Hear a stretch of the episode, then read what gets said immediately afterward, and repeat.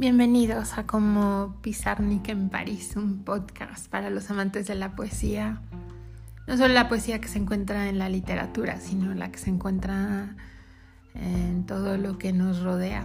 En la literatura, sí, pero también en el cine, en el teatro, en la música, en la comida, en la astrofísica, en las ideas de los filósofos de antaño y los de ahora, en las conversaciones que tienes tú con tus amigos, con la gente que quieres, en un paisaje pintado o que descubres en la naturaleza. El día de hoy vamos a hablar de una poeta magnífica del siglo XIX, tal vez mi poeta favorita o posiblemente la poeta que más em, ha influido no solo en mi forma de visualizar lo que es poesía, de pensar y, también de escribir poesía em, en un taller que tomé hace muchísimos años con Juan Gelman. Él me dijo, deja en paz a Emily Dickinson. Yo jamás había mencionado su nombre, pero él la leyó, la leyó en lo que yo había escrito y fue un buen consejo, pero de cualquier forma sigo siempre regresando a ella. Eh, la primera vez que leí a Emily fue en una clase llamada Literatura Inglesa del siglo XIX. Y cuando empezamos poesía con, ella empezó la maestra y yo sentí que se despegaba mi cabeza de mi cuerpo y que me, se iba a mi cabeza a Plutón. Sentí escalofríos, me dio risa, me conmovió muchísimo, me encantó.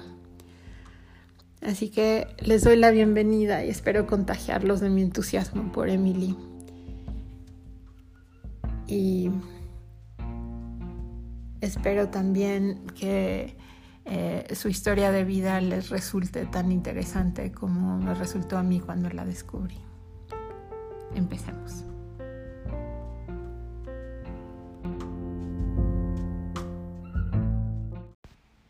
Para hacer una pradera. Para hacer una pradera se necesita un trébol y una abeja. Un trébol y una abeja y ensueño. El ensueño solo bastará si son pocas las abejas.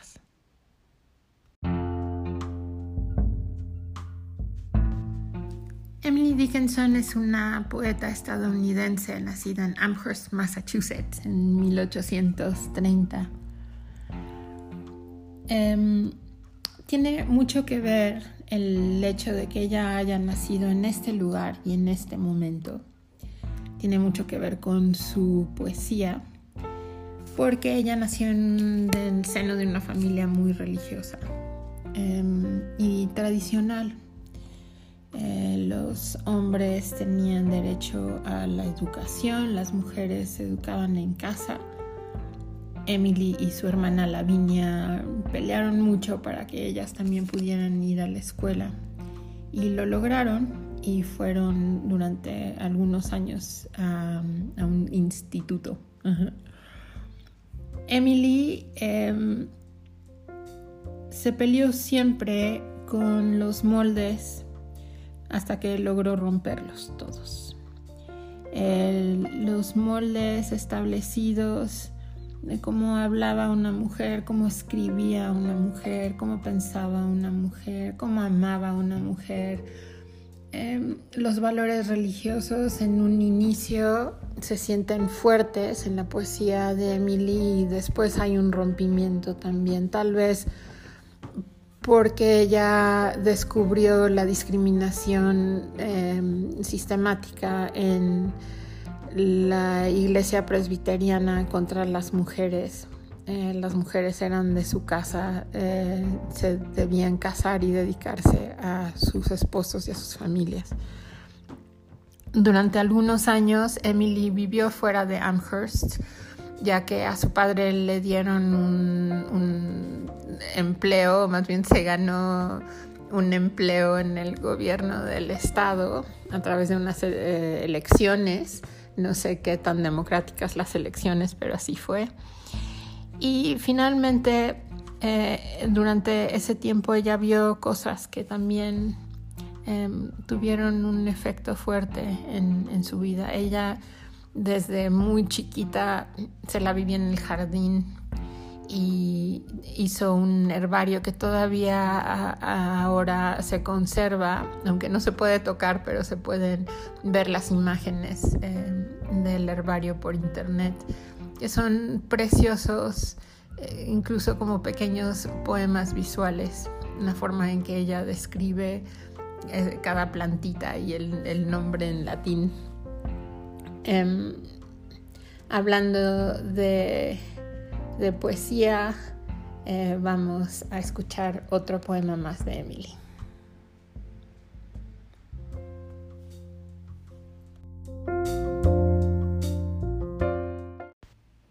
Esta es mi carta al mundo que nunca me escribió. Las sencillas noticias que la naturaleza trajo con majestad benevolente.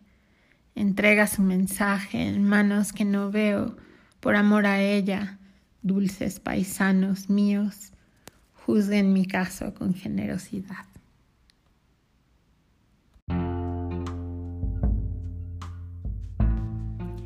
Como escucharán, su poesía está llena de ingenio, de humor, de ternura, de filosofía, de cultura, de conciencia de su tiempo, de su lugar, de la injusticia, de los valores religiosos que discriminaban contra la mujer, y ella se dedicó siempre a romper moldes, los moldes que ella sabía que no podían durar, eh, los moldes dentro de los cuales ella no encajaba y su poesía menos. Tuvo un mentor, un mentor que la aconsejó muy, muy mal. Su nombre era Higginson y ella llevaba una correspondencia muy fluida con él y con otros poetas. Em, pero él se convirtió en su mentor porque le decía que él podía ayudarla a publicar, pero ella se rehusaba a seguir sus consejos porque sabía que ella estaba en lo correcto. Su, su literatura era de, de vanguardia y a pesar de la amenaza de que si no cambiaba su forma de escribir no iba a publicar, ella siguió escribiendo lo que le nacía, que ahora ya sabemos que está llena de genialidad. Em, ¿Cómo llegó a publicarse la obra de Emily? Porque después de su muerte, ella, cuando murieron sus padres, vivió sola con su hermana Lavinia em, y, con su, y con su hermano bueno, más bien con la familia del hermano y con su hermana Lavinia, que fue su gran amiga y su gran compañera. Y Lavinia, después de la muerte de Emily, entró a su cuarto para limpiar y, encontró un baúl lleno de papelitos, chiquitos, grandes, de todos los tamaños, cartas llenas de poesía. Cuatro mil poemas encontró Lavinia. Y después de discutir con con el famoso Higginson, de que porque él no había logrado entender em, que esa era una obra importante, una obra poética importante, la de su hermana, buscó publicar sus poemas y de inmediato fueron un éxito. Higginson seguramente se fue a esconder detrás, detrás de un gran eh, árbol o debajo de una piedra gigante. Eh, por su equivocación. Y mm, bueno, este episodio eh, que se puede denominar como un grave error eh, debe ser seguido por uno de los poemas de la querida Emily. Yo no soy nadie. ¿Quién eres tú? También tú no eres nadie entonces ya somos dos. No lo digas, lo pregonarían, ya sabes. Qué aburrido ser alguien, qué ordinario estar diciendo tu nombre como una rana todo el mes de junio a una charca que te contempla.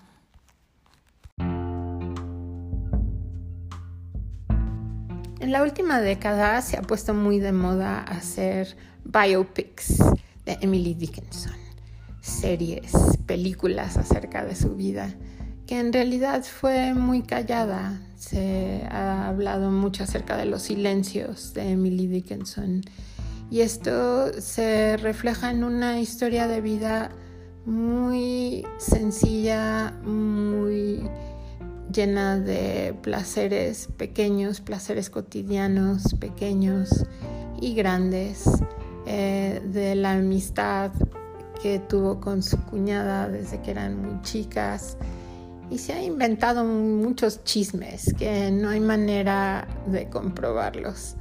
Em, diciendo de hecho que ella estaba enamorada de su cuñada y que ellas tenían un, gran romance desde que eran muy pequeñas y, resulta difícil de comprobar em, como era una mujer que permaneció soltera toda su vida muchas veces se inventa de, mujeres con historias así de solitarias o de amores solitarios, se les inventa historias de amor con otras mujeres, que no necesariamente tiene que ser así.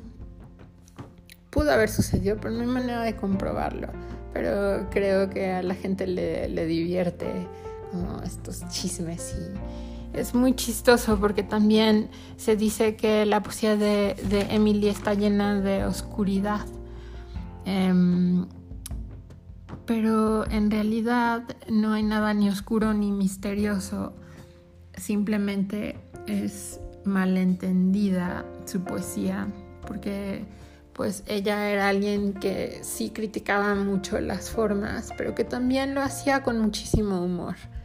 Em, ya estamos llegando al fin del podcast quiero hablar un poco también acerca de al final de su vida habló muchísimo acerca de la muerte en su poesía, pero eh, nunca dejó, o sea, nunca dejó de escribir con cierta mm, hasta ingenuidad, em, hablando de temas que para todos parecen escabrosos o que a, todos les resultan escabrosos y a ella no.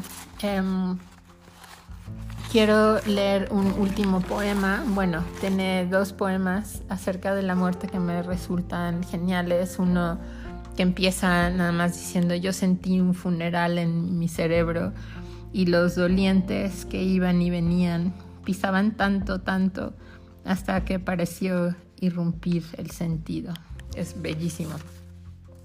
Pero el último poema que voy a leer eh, acerca de la vida de una mujer que vivió una vida muy pequeña. Eh, siempre vivió con sus padres, salvo los dos años que estuvo en este colegio, eh, el internado con su hermana. Eh, siempre vivió con sus padres y después con su hermano y, su mujer y, siempre acompañada de, de Lavinia. Em, entonces, bueno, em, empieza este nuevo poema.